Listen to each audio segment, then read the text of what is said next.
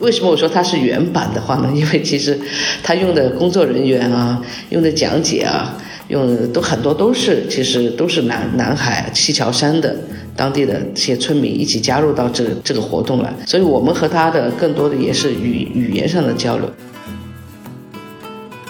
就类似于这种大地艺术节的形式，是可以跟跟本地有交融，而且可以源远流长的，而不只是说我们把东西带进来了，我们再把东西带走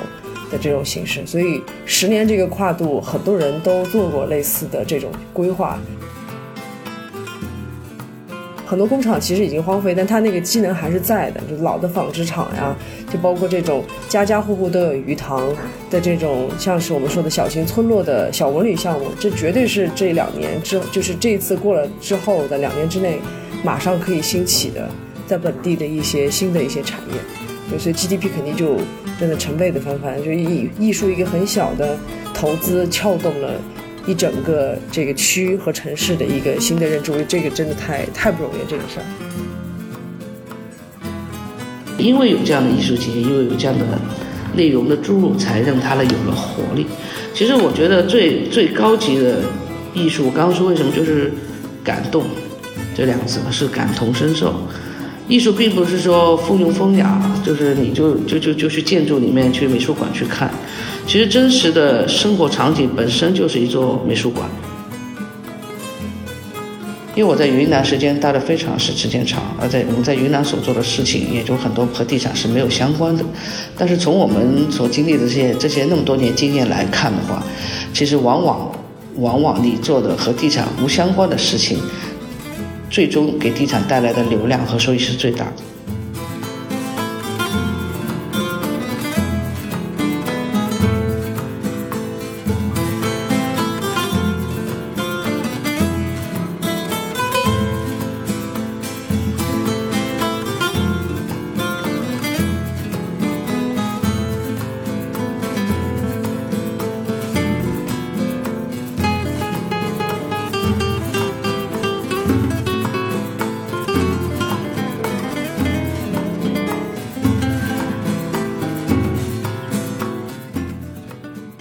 大家好，这里是放大 Blow Up，我是主播丽珍。我们今天的节目是非常感谢各位嘉宾的一次分享。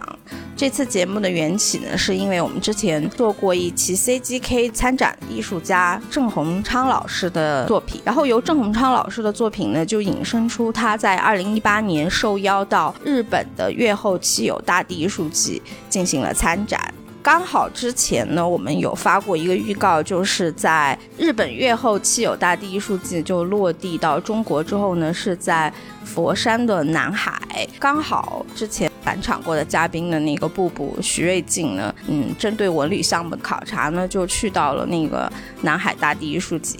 他这次回来之后呢，就很多人都在问他这次去南海大地艺术节的一个综合的感受。所以我们这一期节目呢，是记录下一个在中国本地参加那感受一下一个大地艺术节的那个本土化的一个综合感受。那么首先就是请那个布布给大家打一声招呼。Hello，Hello，Hello，放大 Blow Up 的朋友们，大家好，我又来了。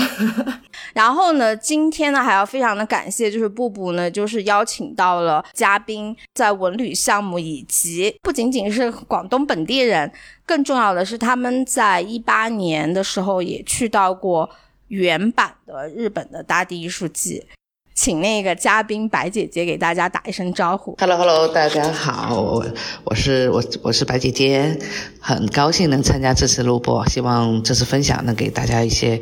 呃有意有意义的感想吧。非常感谢所有的嘉宾。啊今天呢，我就只是作为一个控场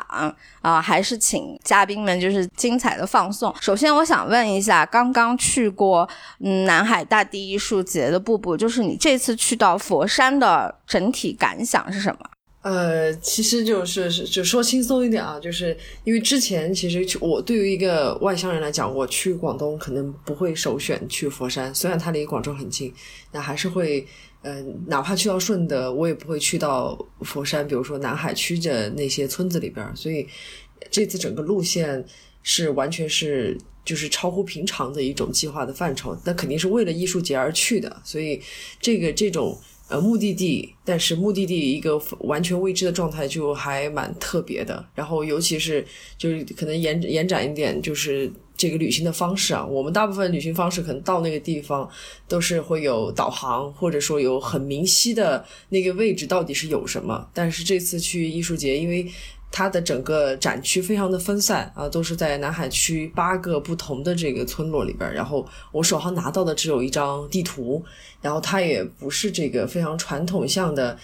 比如我给你一个确切的位置，然后你到那个地方直接可以过去，就基本上还是在地图上有一些找寻的这个过程，所以。那看到这张地图，其实我也可能就从来没有这样子去看过佛山，看过看过南海区的这个整个整个规划，包括旁边的这些什么小村落呀，中间的这些岛屿。所以这个旅行方式是是是，我觉得就首先是在中国啊，很多年已经没有这样子靠地图去旅行的这种感觉了。你们的整个行程大概是几天？五天是不是？其实我俩在出发前有一个有过一个小的这个这个交流，就是他跟白姐姐是在我到的前一周啊，已经去过一次，因为他们从深圳过去会比较近嘛，然后就坐高铁，所以其实是就在整个展期内可以很分散的去完成它，就不一定说非要就是很快的看完。但是我也就是也跟同就是遇到在那遇到的朋友有聊过，他们正常看完八个村落所有的展区大概花多少时间，对吧？至少至少也是三天的时间。所以我们这一次行程大概集中的是压缩在最后闭幕式的这两天来看。啊，但是就还是有最大的一个区没看到嘛，那但是那个大部分会留成固定的装置放在这个公园里面，所以就是说下一次去到南海的时候，它它还会在嘛，所以就下次再去看。所以这次主要看南海区的展览的话，时间就是两天。这种类型的观展就是特别像网络上的一个词，就是就是你一旦进入了这个展城，就非常的像沉浸式，就是几乎就是你的时间和。你整个人都会沉浸在整个大的那个南海区那个大范围内。是的，是的，因为要不然我肯定不会去到这些地方，就真的太偏了，就真的是我们可以想象中想象到的附近的村落，而不是我们可能概念里面熟知的一些重要的旅游打卡点。所以这个是这个是很不一样的地方。那你们去到了现场以及参加完了之后，你有没有一种感觉，就是整个南海大地艺术节的这种设置，它真的是让参加的人见识到了从来没有观察过的广东本土的一些地方？超越了对广东的一些认识，更深入到了进入到了一种广东那种南粤文化的那种感受里面。有这个这个延展开，觉得就可以聊很多。因为比如说，就它每一个村落里面其实有一些它自己固定的点位嘛，然后点位上面其实都有标有数字，然后你就沿着这个数字的顺序，可以就把这个展览基本上看完。但是给我们介绍的人啊，基本上都是都是本地的，就是阿婆或者是那种回来这里。就在那里，在在在外乡念书，然后回来这个地方的一些一些本地人，所以就他们很重的那个口音啊，然后听得出来他是在。就是背诵这个地方的展展陈的那个讲的文，对，但是他用他那种方式说出来，这是很不一样的。往常可能我们去看一看展展览这种类型的，都不会有人说到一个点以后要抓着你的耳朵，一定要跟你讲完这个地方的巴拉巴拉的各种历史。但这里不一样，这里是当地人揪着你的耳朵告诉你这个地方有什么有什么，所以所以这种这种感受还是还是还是还是也是也是我觉得蛮独特的。就我不知道是就日本那边之前是不是也也做到这种类型啊？就是真的可以让本地人都都发动起来。然后因为有之前有聊过一个，他他就说一个阿婆，他说他其实之前在做艺术节之前，他就是本地。对吧？就是就是因为养蚕，然后然后这个后面这个事这个事情越来越萎缩了，然后自己其实没有那么多事情可以做的，就其实并没有发现自己家乡那位阿婆啊，那种六七十岁的，因为重新去梳理这个事情，然后跟着这个志愿者前期培训啊，包括后面要每天面对那么多游客，他才知道他的家乡是那么的被人大家所喜欢，然后用展览这种形式又可以再深入的去跟大家去做介绍啊，所以所以他对这份志愿者的工作是很有荣。誉感的这个这个事情，我觉得不只是发生在一个人身上，因为每个人这种展览的人，你没有感受到他一遍又一遍的去讲这个事情的那种重复感带来的不耐烦，而是每个人都很开心的去给你介绍这个展览，哪怕每次文字是一样的，他只会跟你多讲那么一两句。但是我觉得这个就这个就是可能这一片土地的改变给本地人带来的一种一种新的新的认知，这个这个就很难得。大地艺术节，它好像是他想要做的就是振兴乡村嘛，所以我很想请问一下，去过原版大地艺术季和又去过南海大地艺术节的，像白姐姐，你们觉得去过日本参观过原版的和在中国本地的那个感受上，有没有什么想法或者什么？呃，我我觉得那个就是越后期有这艺术节这个时间点比较特别，因为它是二零幺八年七月份。到八月份的一个时间段，因为之后的之后，你大家知道就产生了疫情，就后面再没，目前来说还没有新的一届的月后期有艺术节，可能很快会有啊，但是现在还还没有，所以这个时间点是非常非常特特殊的一个点，令到我们也觉得非常的幸运能够参加在这个时点参加这艺术节，然后呢，南海艺术节其实。中国的这个大地艺术节这个名字用了很长时间，大家都说各地都有这个大地艺术节，但是最终落地于南海这地方，我觉得是也是个里程碑。我觉得它是真正的北川富朗一一起介入的这个，就我应该说是 A 货的这个艺术节。然后呢，我觉得这个我去我去日本的这一届，这么算回来也有五年的时间了。五年时间的话，它这个我觉得。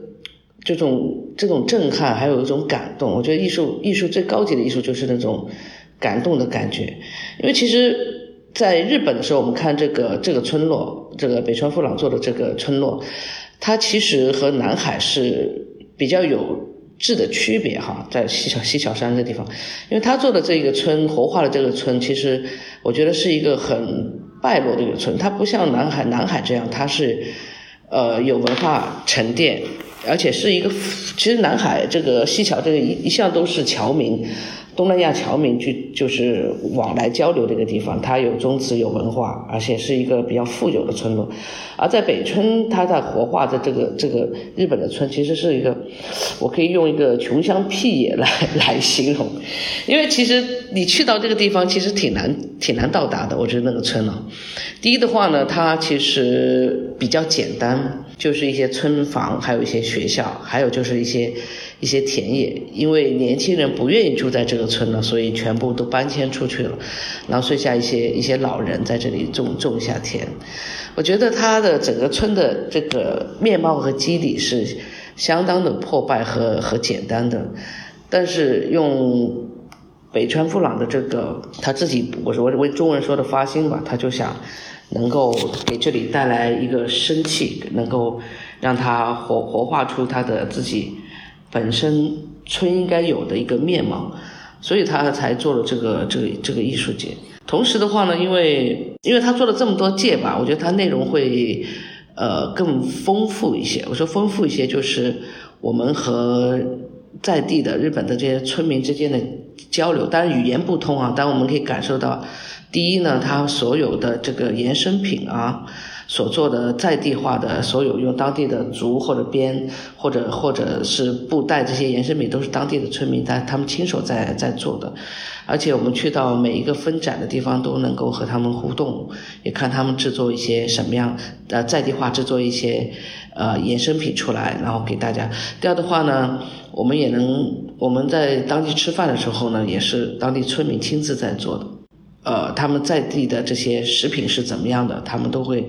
拿来分享。也就是说，我们在日本的这个艺术节的时候，其实和当地的村民的互动和交流还是比较多的。因为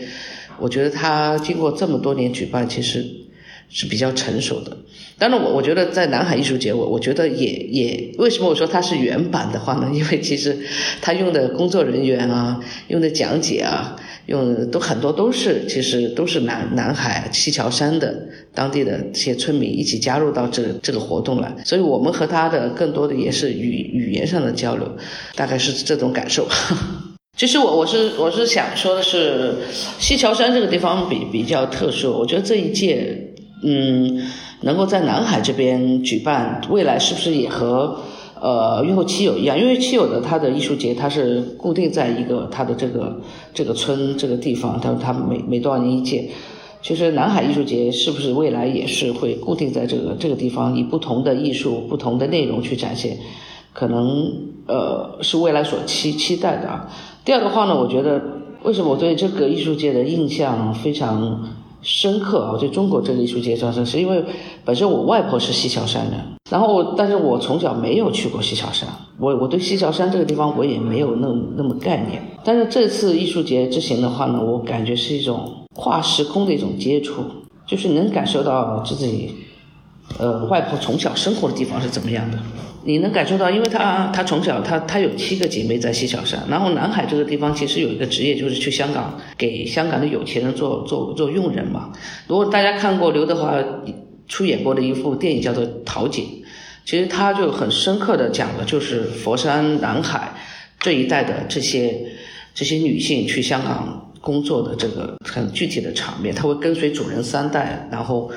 把他们从小到大带大之后，然后自己就是。舒淇这种状态，就从此就是养老，也也不再不再去嫁人，然后怎样？其实这个这种这种感觉，其实，在西樵山我是能够体验到的。你能看在村落里面行走，你看到那些古树，还有这样这种空气，还有这种小溪，还有跟你对话的这些村民，村里面的大姑啊，那些。很亲切的音容的样貌感觉，你能很深刻的感觉到什么叫一方水土养一方人。你要看到这些村民，就你就很深刻感觉到，原来我外婆真的是西樵山人，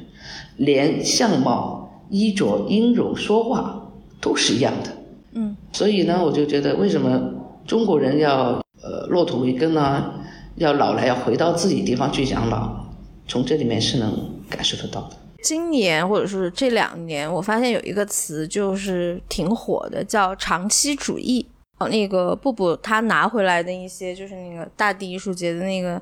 材料，然后包括他去到现场之后，他说南海大地艺术节他可能会每两年举办一次，持续时间应该是十年。是是，现在现在看到的对对外的可能就是说到呃，下二零二四年的这个十月份。还会再做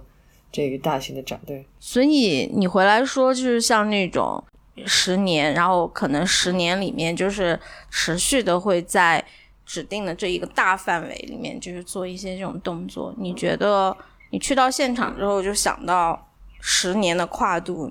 嗯，你觉得是不是这种在国内还是比较少见的？就是用一个长长的时间去边做，然后一边看它的变化。然后一边让大家可能深一步的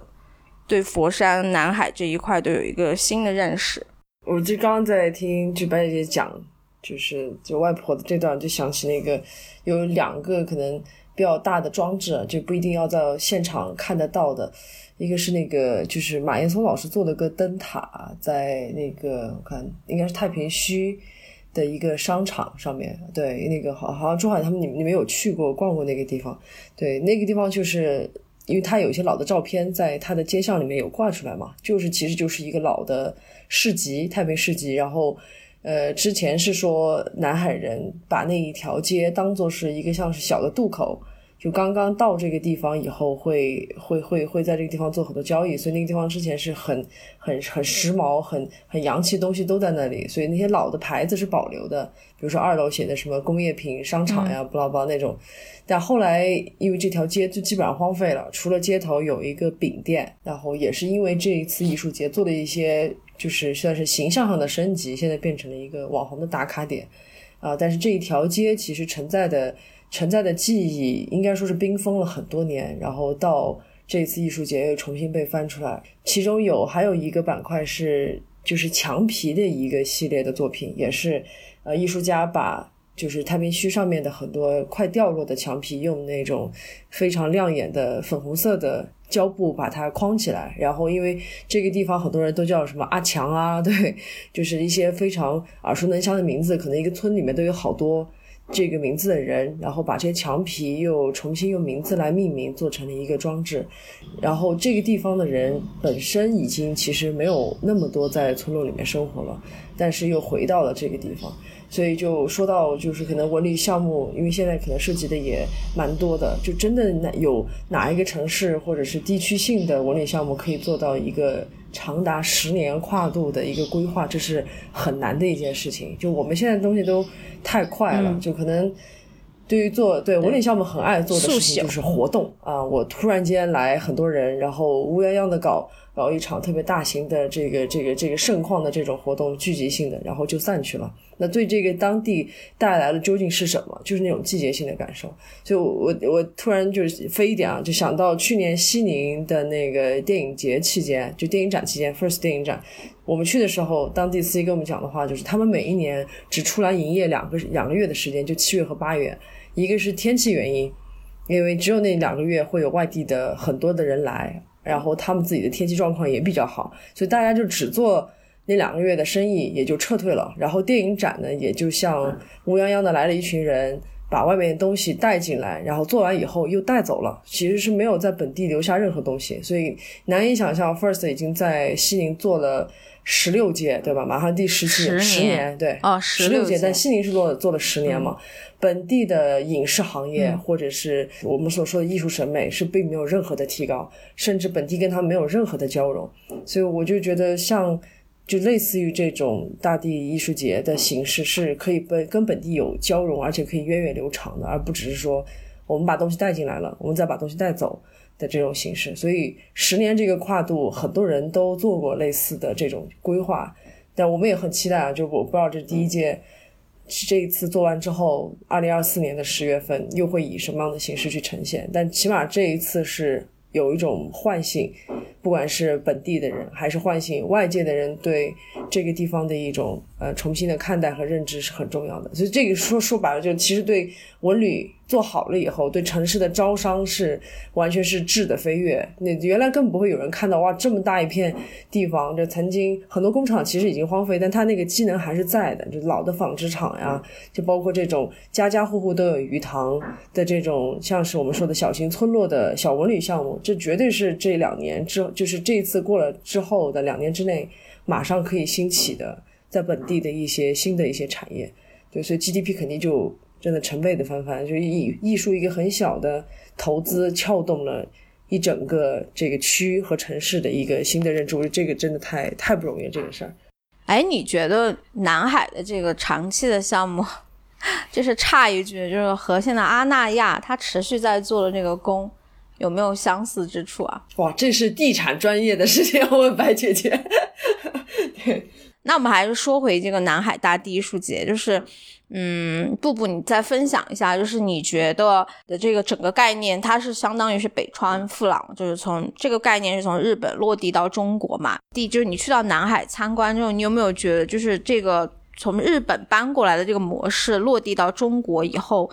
你还是会感觉到有一些是很有日本人的特色，就可能前面日本的 part 要要白姐姐补充补充一下。只是我可能作为就拿着这张地图，然后之前在日本也是之前考虑过，曾经要移民嘛，所以有有待过一小段时间。然后其实他们的方式还是还是比较的，就在我们看来可能要说是原始了，就是还是会靠地图。对吧？然后要去分东南西北，然后也不知道要得去问路的这种状态，所以我真的是刚刚拿到那张地图的时候，我是在翻啊，一个二维码都没有，然后一个确切的目的地的这个导航的信息都没有，但是完全就只能靠那张地图来走。对，所以第一天第一场的时候是很慌的，但是你当第一站我去了那个太平区，哦不对，下午去了太平区，第一站去了那个平沙岛，糟了，我有点对平沙岛，然后去的时候。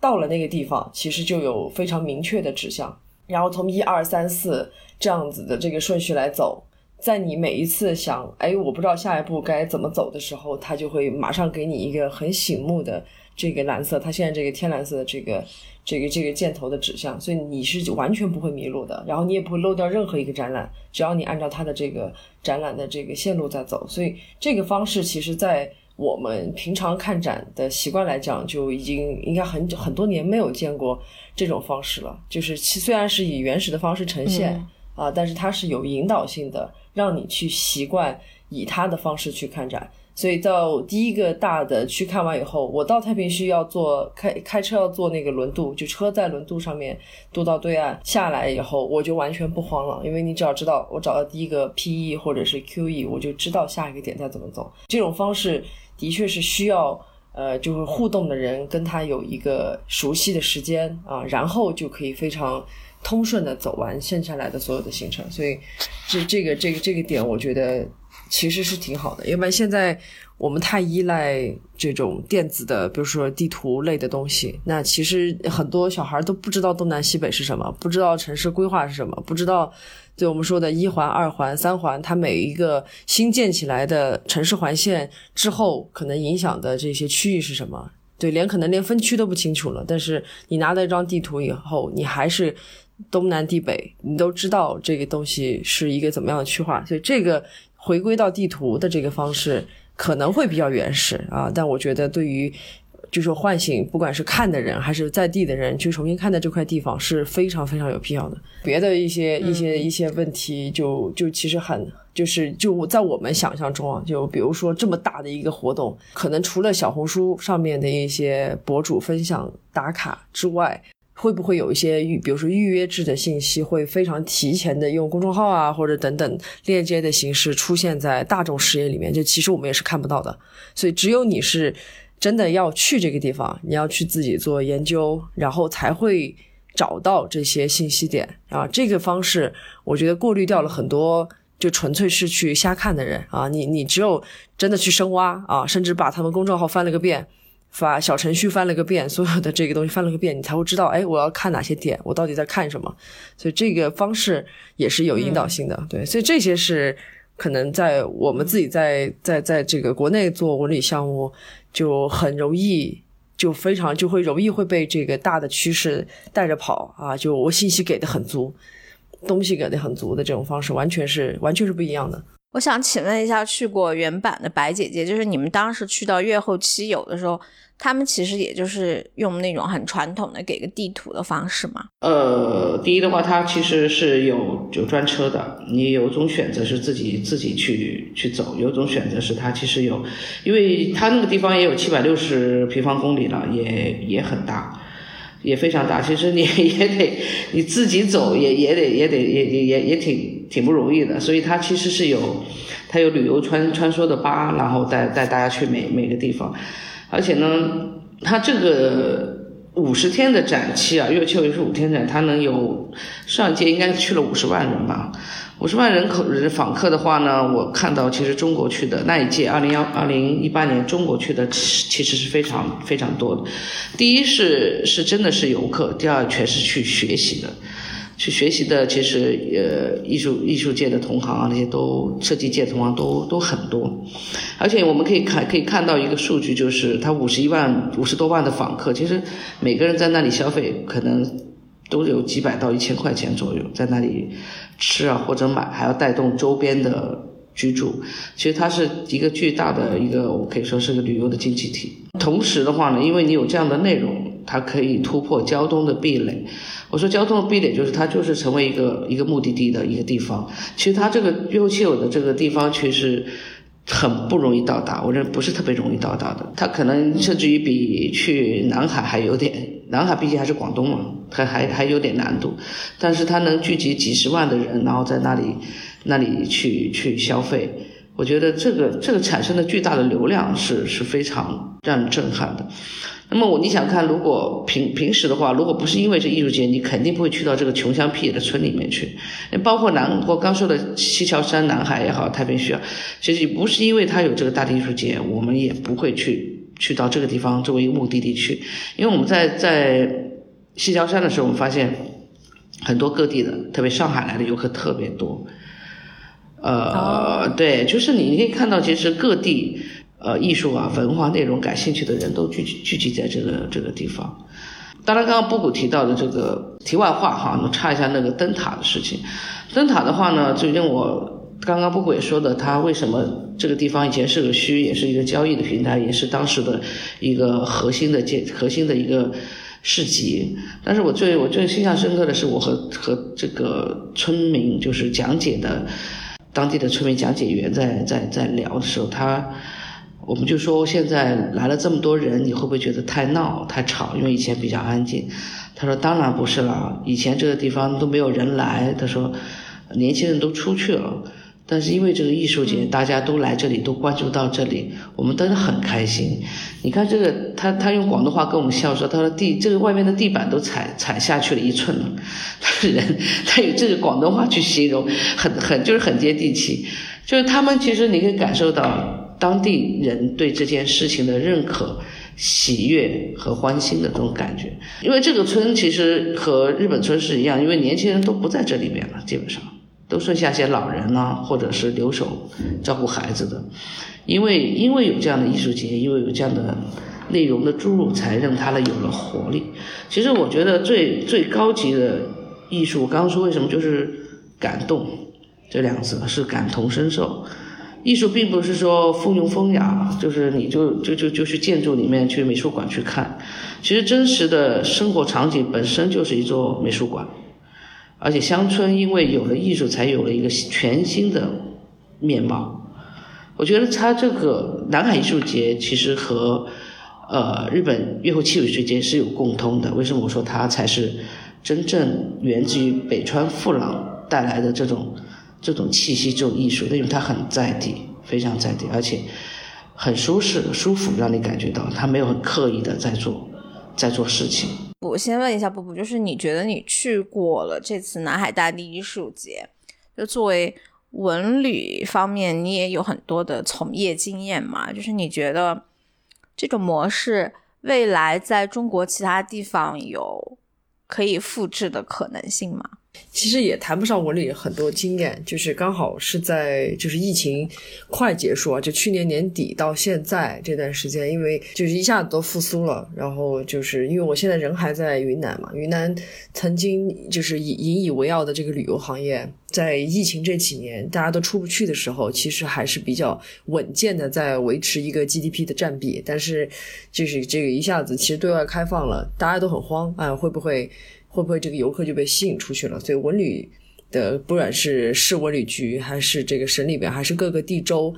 就都非常的想发力。所以短短的从去年十二月底到现在三月，到今天啊录制的时候三月八号，可能我对接过的城市和这个活动。包括这个大型的文旅项目的改造，就基本上占满了我这三个月的百分之五十的时间，这很夸张了。对，所以就大家都很想去做点什么，但是怎么做就是问题。对，小布在目前来说，因为刚好有交织到大地艺术节，所以反复的跟对领导们在说这个，就是这种可能性有没有办法在本地去去落地。当然，因为在引进就同样的 IP 啊，我们说大地艺术节的话，肯定是不太可能。就这个这个 IP。是深度跟就是广东佛山在绑定，就我们如果在做的话，只能是说是借鉴形式，而不能说在以这个名字再来做。但是这种啊这种就是以艺术啊，就在文旅项目里面投资算算是比较小的啊，因为你搞一场大型的活动。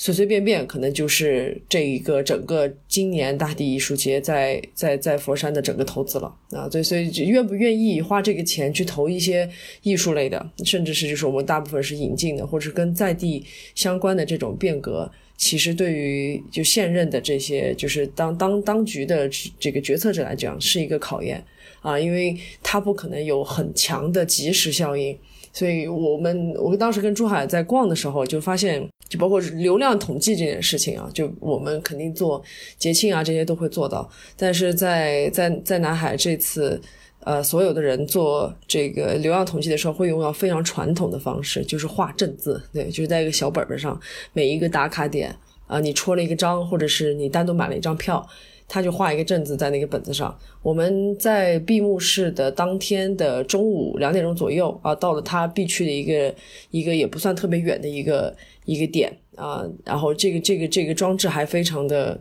就是是一个必看的装置。到中午的时候，其实才六百多个人，就我们数了一下，那个镇子才六百多个人。所以这种数据其实，在呃整条线上来讲。啊，应该算是还不错的。但是如果你放在就我们传统意义上理理解的，就是文旅板块的这种节庆来讲，它就非常非常的小。所以这种呃，就是辐射的，就是深度是很深，但是它发酵的时间啊，跟这个范围它是有限，是慢慢慢慢扩张的。所以这个事情，我觉得要在在云南能确定落下来，真的还有很长的距离要走，就可能要。呃改变很多想法，然后就不只是我们靠一个一个去做说客，然后而且是要从根根本上去确定和决定这件事情是是还是有蛮长的路要走的。对，要不然我们一做一做大的节，对吧？比如说火把节，我们四十万人预计最后去了七十万人，对这种数据一听，跟南海艺术节比上啊，我们一天可能就一千人都不到的流量，而且是最好的时候，这简直这简直无法对比，这真的无法对比。同样的问题，我也想问一下白姐姐，就是你觉得像这种模式在中国其他地方不能绑定 IP，但是你至少可以借鉴形式的这种做法，你觉得？可行性多不多，或者说是会不会有更多的地方会这样跟进？呃，其实我从日本回来之后，我觉得他，我觉得当时在腾冲，我在想腾冲太合适做这样的艺术节，无论他的、他的、他的那个模式，无论是他的那个环境，还有人文，都很合适做艺术节。因为日本，因为中国太大了，真的是太大。其实中国的地貌也好，中国的村乡村也好。中国的这些，特别是云云南呀这些地方，它所承载的这个，呃，乡村活活化的这种内容可能性太太广太广。它不像日本这个城这个国家，它可能做一个就够了。其实，在在中国这地方，你可能做十个都都都可能都埋没掉了。但是我觉得，在这种这个艺术节，我觉得给。无论是地产行业也好，或者给政府也好，都已打了一个很好的、很好的样样板。就是以我本身来说，我我是做做地产为主，做文旅为副的一个一个行业。其实我和我和我的伙伴们或者同行，我都在说，因为其实地产真正才是要推动这些艺术内容的核心的这个这支队伍。我们比方说开发一个项目，你本身的你要付出的。前期的开放区也好，前期的什么销售厅啊，你都要付出几千万，你为什么不能拿这个这些钱去做点有意义、有意思的、有意义的事情？特别在版纳开发的这些开发商，特别在腾冲也好，特别是在云南、在在大理，我觉得你还是要先做内容，后做地产。首先你要要人家有流量，人家觉得这是个有意思的地方，你你才能去做，才能做商业上的延展的可能性。往往你只是教导大家，我我就是要你来买房买房。你说房子这个东西，现在也就是钢筋水泥水泥瓦，它存它承载的意义已经越来越不大了。但是我们所说的活化村落也好，我们所说的用艺艺术在地化的艺术也好，我们所说的集市内容也好，才能够留住留住的留住我们想留住的这些人，留住我们想留住的这些流量，留住想留住的这些客户。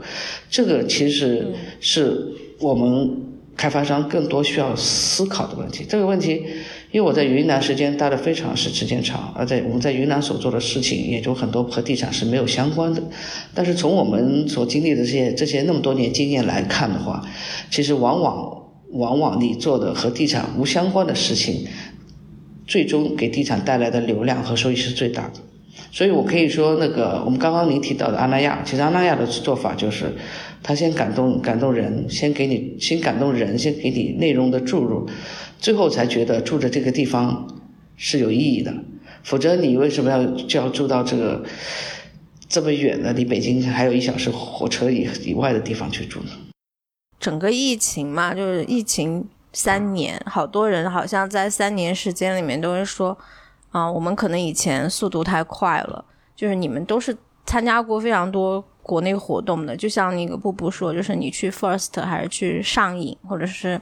参加各种活动，你都会觉得中国速度就不是白说的。就好像你说你去 First，就是就是我们所有的活动好像都在做一个，我们需要做一个保姆级的向导，大家也习惯了用手机和二维码。但是当你去到那个南海大地艺术节，你会发现不完全在乎目的，过程也非常重要。这件事情好像。在我们平时习惯的中国速度里面都被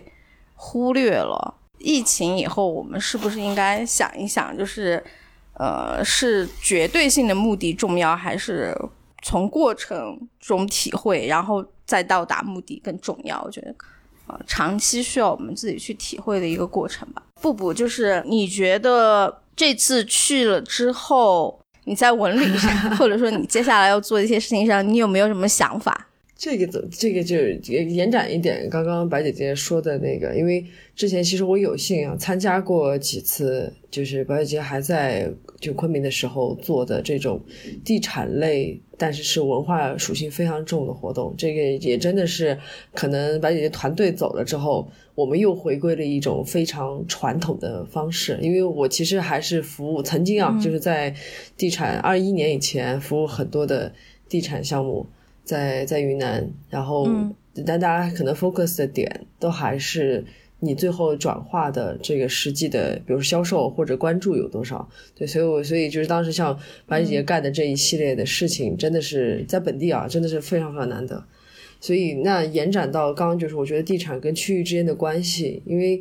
说实话，就是就是文旅板块的确是大家很想有动作，但是呢，这这个账其实呃，我觉得是很难算平的。如果是我们一下子投入非常高，获得一个很快的即时效应的话，那这个这一部分的财政支出，对，说白了就是很难在就是今年年头以前，就大家都不确定疫情开放之后是怎么样的这种状态，有一个提前的计划。到今年，包括现在要谈的很多项目，其实还是需要商业去拉动的。那商业一拉动，那就会掺杂很多很多的东西，就元素上就。并没有那么纯净了！就昨天在就是在聊这个事情的时候，也聊起就是这一次给呃南海大地艺术节做赞助的这些品牌方，因为刚好有两个是很好的朋友，就是也跟就是创始人说，哎，就是做这一次的这个就植入，包括这个合作的点到底有多深啊？其实其实合作的想想就是那个方式来讲，在我看来，可能对比起。呃，我们传统意义上做的大型文旅活动来讲，都已经是非常非常浅了。就产品上，包括互相的一个支持的露出，然后费用上呢，就完全就就没有。但是就是真的是产品，哪怕植入到南海艺术节都非常简单的几个 SKU 就完了的。就在我们看来，这简直是就是太浅了这个方式。但是为什么这种形式可以被大家就是源远流传，这口口相传去说？嗯，这次艺术节对本地的整个影响会有这么好，也就是因为这种可能少一些非常明显的商业化的东西。那回归到云南，现在可能这块土地上，目前如果在财政预算没有那么充足的情况下，要推动大型的文旅项目，其实是有难度的。那我们就还是得依靠商业。那商业，那就相当于是我们一方要说服当局的决策者。这个事情是可以落地的，另外一方又得说服商业，这个东西的变现和露出是有限的。那这个这个的压力其实是来自于两方啊，这个就是一个难点。那就互相的认同，这不只是说，就这不是说只是与政府决策者的认同，还要得与真正支持这项活动的这商业决策者的一个认同。所以这个是我觉得可能在接下来需要去面对的问题啊。因为政府是很开心，如果以这样的形式落地。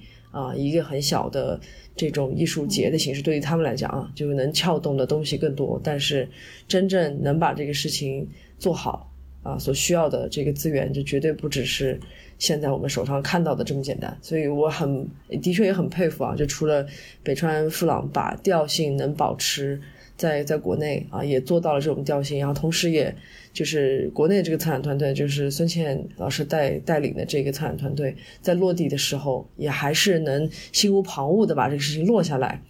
我觉得就挺真的是挺难的。冷风摇身。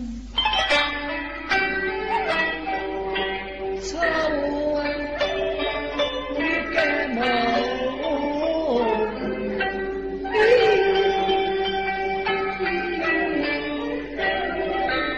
里我先，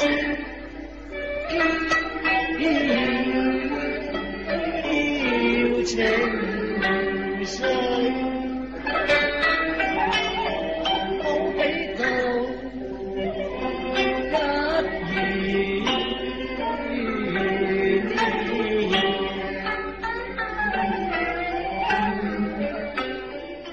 哎，就据你们所知，其他地方还有类似这样的项目吗？因为之前我们采访过的那个艺术家，就是他说就是在浙江松阳斗米奥，就是可能范围没有像南海大地艺术节那么大，但是其他地方也有类似这样的活动。哎，是我知道的，就是在孙茜做这一场活动之前，大型的这个艺术节之前，之前好像是在景德镇啊有做过一次，然后也是把它落地在户外，然后只是那次的落地形式和就是那个。我看叫景德镇浮梁艺术节啊，这个这个也是他做的，好像是的。以这个为我觉得底子，然后去谈一个新的这种可能性啊，这个是一个我觉得比较好的方式啊。就是实际上这个之前是有一个雏形的嘛，对，只是后来就做的更大更好了。那看来云南如果想要引进这样的项目，挑战和机遇。啊，并存这个话虽然土，但是确实是这样的。是，你看邀请一下白姐姐有没有可能再回来？如果再再做这样子的事情的话，嗯。最后最后的问题，我是想让那个，就是布布，你和白姐姐之间有没有什么，你们俩想要进行那个最后对话的？我我们两个，我们两个期期待有未来的合作。对，所以如果那走之前说嘛，如果说昆明这边、云南这边的这些文体项目真的能落地啊，就是能好好的落个东西下来的话，我是肯定是是要要，因为我对做这个事情的经验还是比较浅，说实话，也是真的是机缘巧合。对，今年明明搞着电影，就突然间都开始碰文旅了。对，所以就所以就还是希望，还是希望，如果真的是能启动的话，要要邀请更专业的团队能能来加持，这是。已经启动了一个弥勒公园嘛？对，那那对，刚刚还提到说这个，就是如果放哪儿嘛，一个是放之前说的这个，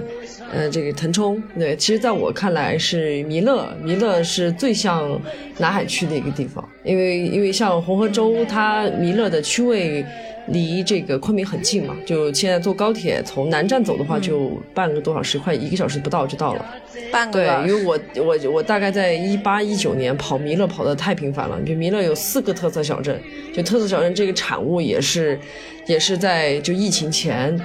非常就是政府非常推的一个一个一个一个东东西，但是太密集了，在弥勒这么小个地方有四个，然后四个特色小镇区位又离弥勒市中心，除了一个在市中心之外，别的另外三个都各有特色，有民族的，有自然的，啊，也有这种艺术家型的装大型建筑装置的，这种都有。对，所以它还跟南海，我觉得是一个比较对标的一个一个状态，就不管从区位，然后内容，包括那里的物产还是很丰富嘛。对弥勒物产实在太丰富，我们的葡萄对吧？云南红的这个产地，然后，然后这个包括石榴，对石榴就是水果类的东西很多，然后包括美食在弥勒也很好，然后还有温泉，然后本地呢也有这个烟草所撑起来的一个欣欣向荣的这种对吧？本室这个室内说新开发的这种人工湖。对，这种都是我觉得一个基底啊，可以做类似的这个艺术节。然后他人也不算太，也不算太多，对，所以我也不知道，就是下一步再推吧。所以现在是完全是带着一个艺术节的一个构想，然后就包括可能邀请到的艺术家，然后在在全省找他一个可以落地的地方啊。那感谢所有的嘉宾嘛，就是也让没有去过那个南海大地艺术节的人可能会特意去一下。就是不管你是去日本参加原版的大地艺术节，还是在中国，我觉得这种活动可能和你只是花一个下午去一个美术馆，我觉得感受应该还是很不一样的。呃，没去过的还是推荐听众要去一下，还值得去，还值得去。对对对，非常值得去。最后说一个，就是你们去两三天这种情况下，你觉得有没有和以往对南海或者说是广东本地的一些食物的感受会更不一样一点？我其实还好，就是你本来是想提一下那个，就是顺德美食跟它的一个记，就跟它的一个联动，但但但好像就是好像就是这次去时至之际啊，就我忙忙着在看展，真正要花多少时间去吃饭，好像真的只有。天黑了以后的那一小段时间啊，有有来得及，但好像我觉得不不用太提了，因为本来是说他很多推文都在说这个呃佛山的两大顺德美食对两张文化牌，一个是顺德美食，一个是南海艺术节，但我觉得还好，这次只有在部分这个这个主要的景点附近有这个美食的引导，但不是太多啊，就西樵大饼对，原来原来根本不知道什么是西樵大饼，这次找了别的。不算多。看你拿回来的材料的话，我认识了一个新兴的食材，就是叫什么人人人人这一次他们那个南海大地艺术节，他们做的相关的那些内容，哦我觉得还是体现了，就是就是还是体现了广东确实曾经是传媒大省，就是你会好久没有再看这种实体类的内容，你会觉得哦，好像以前看城市画报做的那些东西。他这次也有一个和食材类相关的作为串线，对，就是那个东西好像，呃，叫我看的上面应该查了，应该叫念忍人哦但是好像有一些广东本地人对也不怎么知道，对内容上内容上的输出还是还是就是在就是主要的这个呃 VI 的这个这个视觉体体验下还是比较统一的。对，这个这个是我觉得做的比较好。感谢所有嘉宾的分享。谢谢谢谢谢谢。好的，谢谢谢谢谢谢。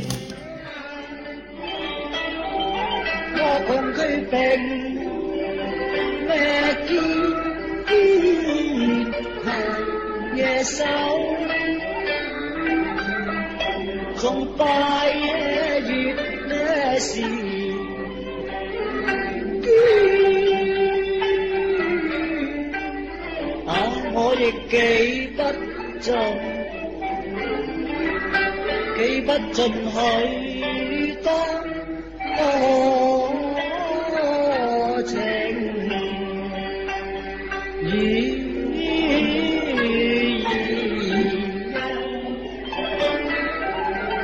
总为缠